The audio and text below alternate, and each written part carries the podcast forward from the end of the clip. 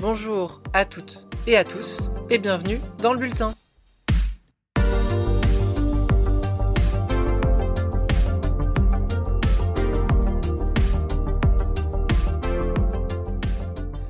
Bienvenue dans ce premier épisode du Bulletin, le podcast qui traite de l'actualité électorale européenne. Pour cette grande première, nous allons beaucoup voyager. Tout d'abord, notre périple va nous emmener en Slovaquie, où ont lieu des élections législatives samedi dernier. Puis, nous aurons droit à notre première revue des dramas, suivie d'un détour à petits pas au Portugal, et enfin, couleur locale prendra ses quartiers en Norvège. Voilà le programme, merci à vous d'être là, et c'est parti. Guess who is back? C'est par ces mots que Viktor Orban a salué la victoire, ce samedi, du parti Smer de Robert Fico aux élections législatives slovaques. La Slovaquie, pays d'Europe centrale d'un peu moins de 5 millions et demi d'habitants, a en effet renouvelé les 150 sièges de son unique chambre, le Conseil national. Alors, peut-être que parler des législatives slovaques vous paraît totalement superflu, mais bien au contraire, les résultats de celles-ci sont révélateurs d'une certaine tendance en Europe et pourraient bien influer sur l'avenir de l'Union tout entière. Avant d'en venir aux résultats, j'aborderai dans chacune de ces premières parties du bulletin le mode de scrutin, chacun ses obsessions, et je ferai également un léger rappel historique pour mettre en perspective l'élection. En ce qui concerne le mode de scrutin, le Conseil national slovaque est élu à la proportionnelle dans le cadre d'une unique circonscription nationale. Le seuil est fixé à 5% pour les partis seuls et à 7 voire 10% pour les coalitions. Les électeurs peuvent également voter de manière préférentielle pour jusqu'à 4 candidats de la liste qu'ils ont choisie. Passons désormais à l'historique. Celui-ci va me permettre de vous présenter les différents acteurs de ces élections. Précisément parce que ces élections anticipées du 30 septembre font suite à un cycle politique entamé en février 2018 lorsque sont retrouvés assassinés le journaliste Jan Kuciak et sa compagne Martina Kusnirova. Kuciak enquêtait sur les liens entre le gouvernement et la mafia. Potentiellement impliqué par ce scandale, le premier ministre de l'époque, Robert Fico, démissionne suite aux plus importantes manifestations depuis la révolution de velours. Au pouvoir depuis 2012 avec son parti, dénommé le Smer Social-Démocratie, enfin, il s'agit d'une social-démocratie particulière, c'est-à-dire conservatrice, anti-européenne et pro-russe. Lui succède alors Peter Pellegrini, qui occupe la fonction de Premier ministre pendant deux ans, avant de subir un revers aux élections de 2020, marqué par le succès d'une formation libérale conservatrice et anticorruption. Les gens ordinaires et personnalités indépendantes ou Olano. Le nouveau Premier ministre, Igor Matovic, conclut une alliance avec les libéraux libertariens de SAS, les traditionalistes de SME Rodina et les centristes de Pour le Peuple. Mais face à sa gestion controversée de la pandémie de Covid, en particulier l'achat de vaccins Sputnik, il doit laisser sa place à Edward Heger au printemps 2021.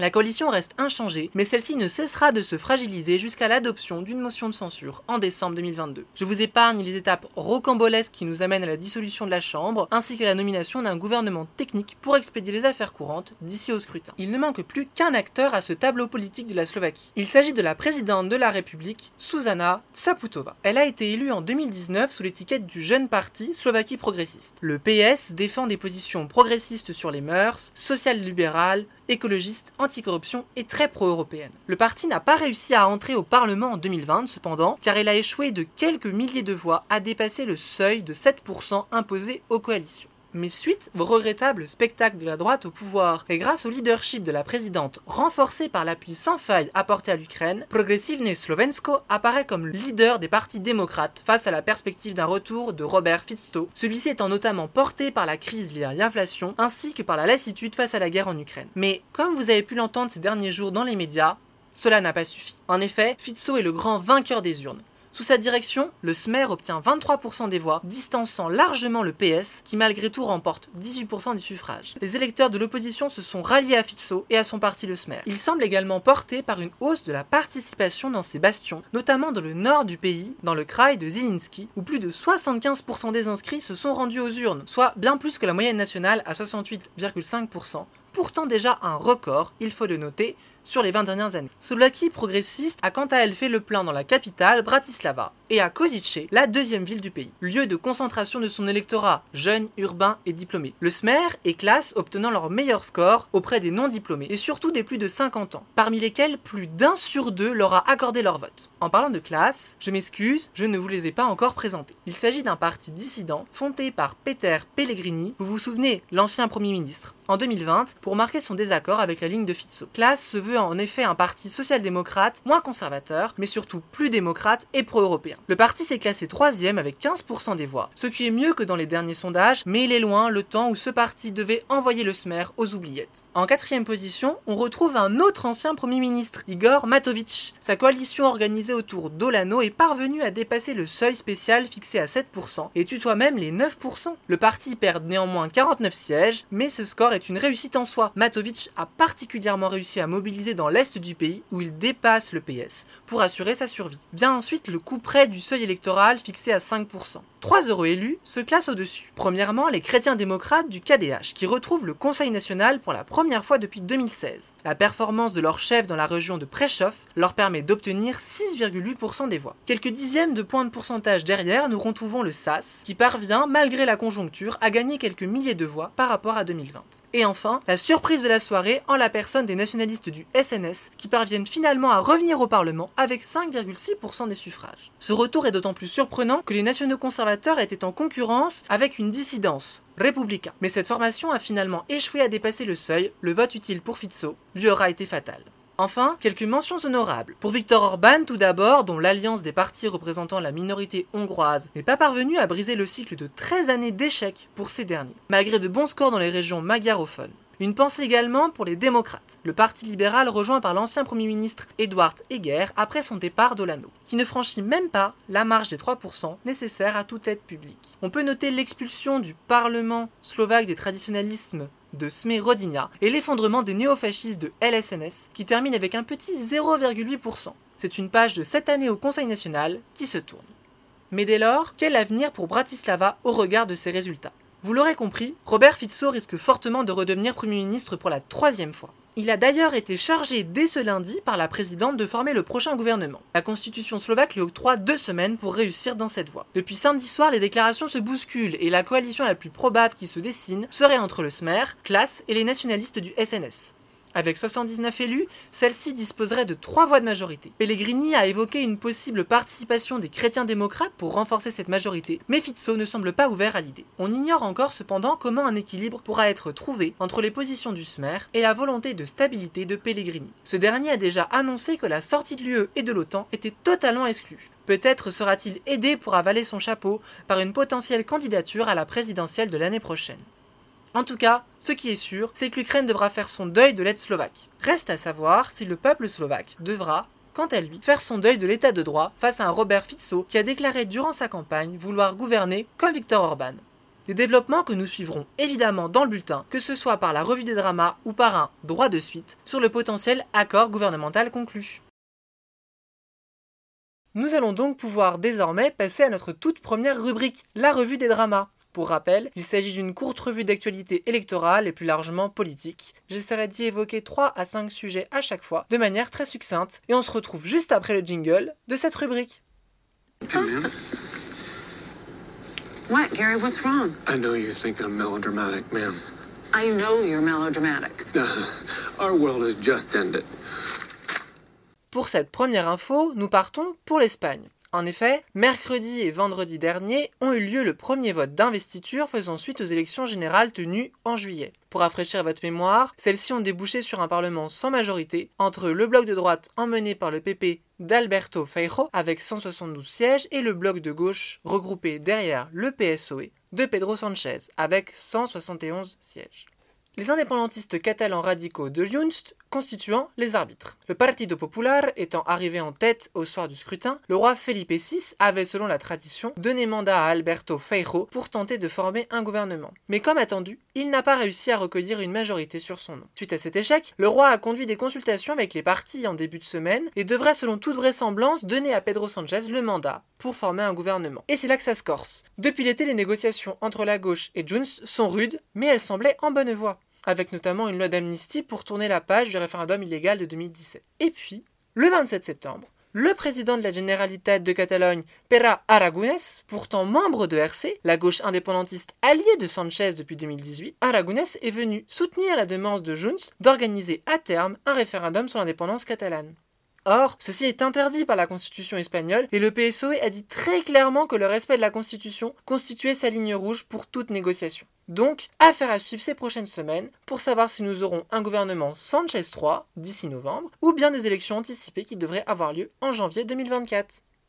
Notre deuxième actualité nous emmène à l'autre bout du continent, en Lettonie. Ce n'est pas une actualité de prime fraîcheur, mais il me paraissait important de le souligner, il y a un nouveau gouvernement à Riga. Evika Silinia a été investie le 15 septembre dernier par la Seima, avec 53 voix sur 100. L'ex-ministre du bien-être social succède ainsi à Artus Karinch, qui gouvernait le pays depuis quasiment 5 ans, un record. Ce dernier devient ministre des Affaires étrangères. Ce changement à la tête du gouvernement coïncide avec un changement de coalition au pouvoir. En effet, le Parti libéral conservateur Unité, dont est membre Silinia, fait désormais cause commune avec Un parti écologiste et agraire, ainsi qu'avec les progressistes, un jeune parti social-démocrate et europhile qui a fait une entrée remarquée à la Seima lors des dernières élections il y a un an. Ce gouvernement se veut plus à gauche que le précédent, composé de régionalistes conservateurs et des nationalistes, avec notamment la légalisation du mariage homosexuel et une meilleure réponse face à l'inflation. Pour terminer cette revue d'actualité, allons au Portugal. Enfin, même un peu plus loin, sur l'île de Madère. En effet, l'Assemblée législative de cette région autonome a été renouvelée le 24 septembre dernier. Pour vous faire un rapide topo, la coalition de droite est arrivée largement en tête, comme toujours à Madère. Mais elle perd la majorité absolue d'un siège. Elle reste néanmoins au pouvoir grâce au soutien sans participation des animalistes du PAN.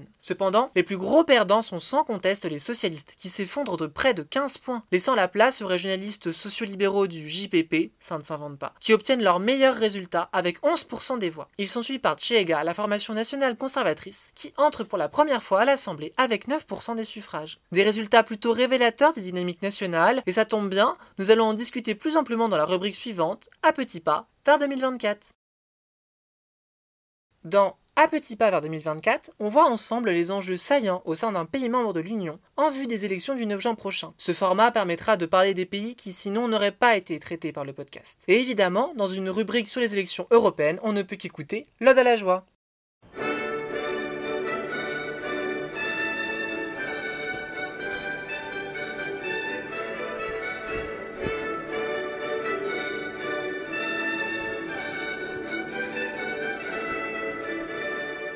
Oui, désolé, j'étais obligé de caser le Tédéum quelque part. Pour revenir à la chronique, comme je vous l'avais dit, aujourd'hui, destination le Portugal. Alors, pourquoi le Portugal? Eh bien, parce que depuis les élections de 2022 qui avaient vu la réélection triomphale du Partido Socialista d'Antonio Costa avec une majorité absolue, la situation a bien changé. Alors, quid du devenir des 21 sièges portugais à Bruxelles? Il faut savoir que le gouvernement Costa traverse une mauvaise passe depuis un an maintenant. Tout a commencé par un important scandale de corruption au sein du ministère de la Défense. L'affaire Perfect Storm impliquant plus de 80 personnes dont trois anciens ministres. Mais ce qui rend cette affaire si prégnante, au-delà de son ampleur, c'est la réaction du Premier ministre ou plutôt sa non-réaction, le chef du gouvernement étant dans un silence radio complet sur la question. Depuis cet été, le débat public portugais tourne également autour de deux sujets, la crise du logement et la privatisation de la TAP, la compagnie nationale d'aviation. Ne souriez pas, la TAP est un sujet très sensible au Portugal. La question de sa privatisation était déjà en 2022 au cœur de la campagne électorale. Le PS s'était à l'époque engagé à ne pas la privatiser, mais il a proposé cette année de vendre 51% des parts de la compagnie, ce qui a déclenché une levée de bouclier à gauche. La TAP étant un véritable symbole, privatisé pendant la cure d'austérité de 2010, Antonio Costa l'avait renationalisé dès son arrivée au pouvoir en 2015 et fortement soutenu pendant la crise du Covid. On comprend pourquoi dès lors cette décision peut poser question à certains. Sur la question du logement, l'importance du sujet s'incarne dans les importantes manifestations de samedi dernier dans une vingtaine de villes regroupant des milliers de personnes. Les coûts de l'immobilier ont en effet augmenté de 78% en 10 ans au Portugal. Une hausse en large partie due à la politique d'incitation mise en place par le PS pour sortir de la crise, visant à accueillir beaucoup d'investissements étrangers, mais surtout de retraités étrangers, ce qui a entraîné une décorrélation entre les prix du marché et les salaires locaux. De plus, les réformes proposées par le gouvernement ne conviennent à personne, ni la gauche de la gauche qui réclame l'encadrement des loyers, ni le président des Souza, un homme de droite qui a mis son veto à la première mouture de la loi. Face à toutes ces crises, où en est-on au niveau des sondages? Comme attendu, le PS décline. Il stagne désormais un peu au-dessus des 30%, au coude à coude avec le PSD, qui, comme son nom ne l'indique pas, est un parti chrétien-démocrate, mais la dynamique ne semble pas non plus du côté des autres partis de gauche. Le Bloco de Esquerda connaît bien une remontée vers 7-8%, mais retrouver les 10% des dernières européennes semble impossible à l'heure actuelle. Du côté de la CDU, qui, attention, est la coalition du Parti communiste local, elle stagne toujours autour des 4% obtenu en 2022. Une situation de l'extrême gauche inquiétante alors que la délégation portugaise constitue un dixième du groupe de la GUE au Parlement européen. Pas de vague verte non plus à Lisbonne pour les animalistes du PAN ou les éco-socialistes de Libre. Le PAN qui depuis son accord conclu avec la droite à Madère est en pleine guerre interne. Renouveler les 5% de 2019 semble donc impossible. La dynamique est bien plus du côté de la droite, avec les libéraux d'initiativa libérale qui devraient obtenir deux élus pour Rigno s'ils maintiennent leurs 9% actuels dans les sondages. Les grands gagnants de toute cette séquence semblent être les nationaux conservateurs de Chega. Le parti d'extrême droite d'André Ventura n'arrête plus sa progression dans les sondages. Il semble en mesure de doubler les 7% obtenus aux législatives. Une progression à suivre. Chega n'est pas pour une sortie de l'Union européenne mais s'oppose frontalement à la supranationalité, tout comme à l'immigration ou à ce qu'il nomme l'idéologie de genre. Partageant une ligne politique proche de Vox et de Fratelli d'Italia, Chega est pourtant membre d'Identité et Démocratie, le groupe du Rassemblement national au Parlement européen. Son succès serait une bonne nouvelle pour ce groupe qui essaie de prendre l'avantage sur les conservateurs et réformistes à Bruxelles. Quittons désormais le soleil du Portugal pour les longues nuits de la Norvège. Et que faut-il pour voyager en Norvège? Un passeport C'est un faux passeport. Non, c'est un vrai, c'est le nom qui est faux. Quelle est la différence avec un faux passeport? Un vrai faux passeport, c'est un vrai passeport avec un faux nom. Un faux vrai passeport, c'est un faux passeport avec un vrai nom. D'accord. Il y a aussi le faux faux, qui est un faux passeport avec un faux nom, et le vrai vrai, qui est un vrai avec un vrai nom. Donc un passeport. Oui, je sais, Schengen tue totalement ma blague, mais c'était ça ou un Tardis, donc on reste sur ça.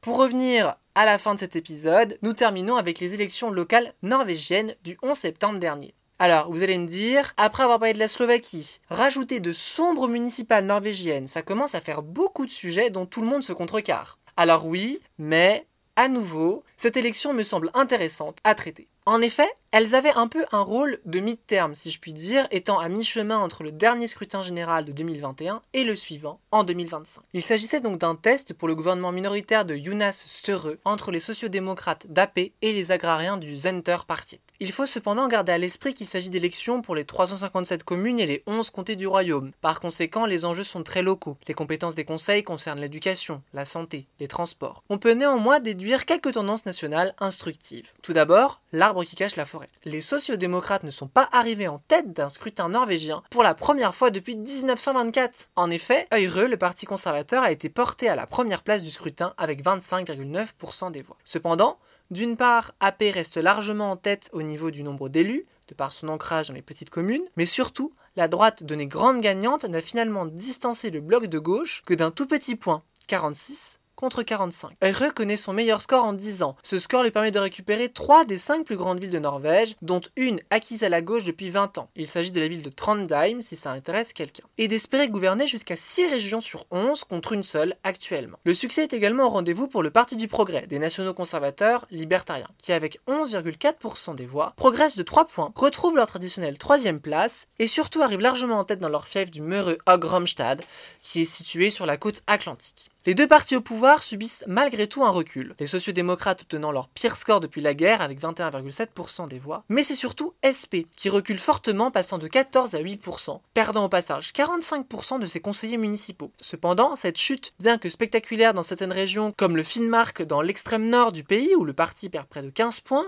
ou dans l'Inlandet au centre de la Norvège où celui-ci perd 10 points, ces pertes spectaculaires cachent un retour à la normalité pour le parti agraire. Le pouvoir leur aura fait perdre l'électorat acquis en en 2019-2021, mais leur socle reste solide et mobilisé. Du côté de la gauche de la gauche, SV progresse légèrement et Rutte quant à lui baisse. Mais l'affaire des lunettes de soleil volées par son fondateur n'y est peut-être pas étranger. Du côté des formations centristes, l'heure est à la relative stagnation pour les chrétiens démocrates du KRF et les libéraux de Venstre. Les écologistes du MDG subissent une baisse de près de 3 points, retrouvant les 4% obtenus lors des dernières législatives. La petite vague verte, notamment portée par les jeunes en 2019, est bel et bien passée. Cependant, du fait de leur position centrale, ces partis tiennent une place primordiale dans la formation des futures majorités. On pense notamment au cas de la capitale, Oslo, où les conservateurs auront besoin du MDG pour retrouver les clés de la ville. Il faut enfin évoquer le nouveau venu dans la compétition électorale norvégienne, j'ai nommé INP, ou le Parti de l'industrie et de l'entreprise. Ce mouvement fondé en 2020 se démarque principalement par ses positions climato-sceptiques. Alors qu'il n'avait pas dépassé les 0,3% lors des législatives de 2021, le mouvement obtient 3% au municipal et se classe carrément septième au scrutin régional. Sa position centrale entre les deux blocs lui donnera également un poids décisif dans la formation des majorités locales. En définitif, les élections locales au résultat pas si tranché qu'il n'y paraît. Oui, le gouvernement de gauche a reculé, mais ce n'est pas une razzia pour la droite. À voir comment évolueront les rapports de force d'ici 2025. Il faudra également surveiller la progression d'INP dans un contexte où le négationnisme climatique connaît une pente ascendante partout en Occident. Et bien voilà, c'en est fini pour ce premier épisode du bulletin. J'espère qu'il vous aura plu. Et à nouveau, n'hésitez pas à me faire part de vos conseils, remarques et commentaires sur les réseaux sociaux ou en commentaire sur les plateformes de podcast pour que je puisse continuer d'améliorer autant sur la forme que sur le fond ce podcast. On se retrouvera dans deux semaines avec un plus gros morceau, les élections polonaises. Bonne fin de semaine à vous, portez-vous bien et à très vite sur le bulletin.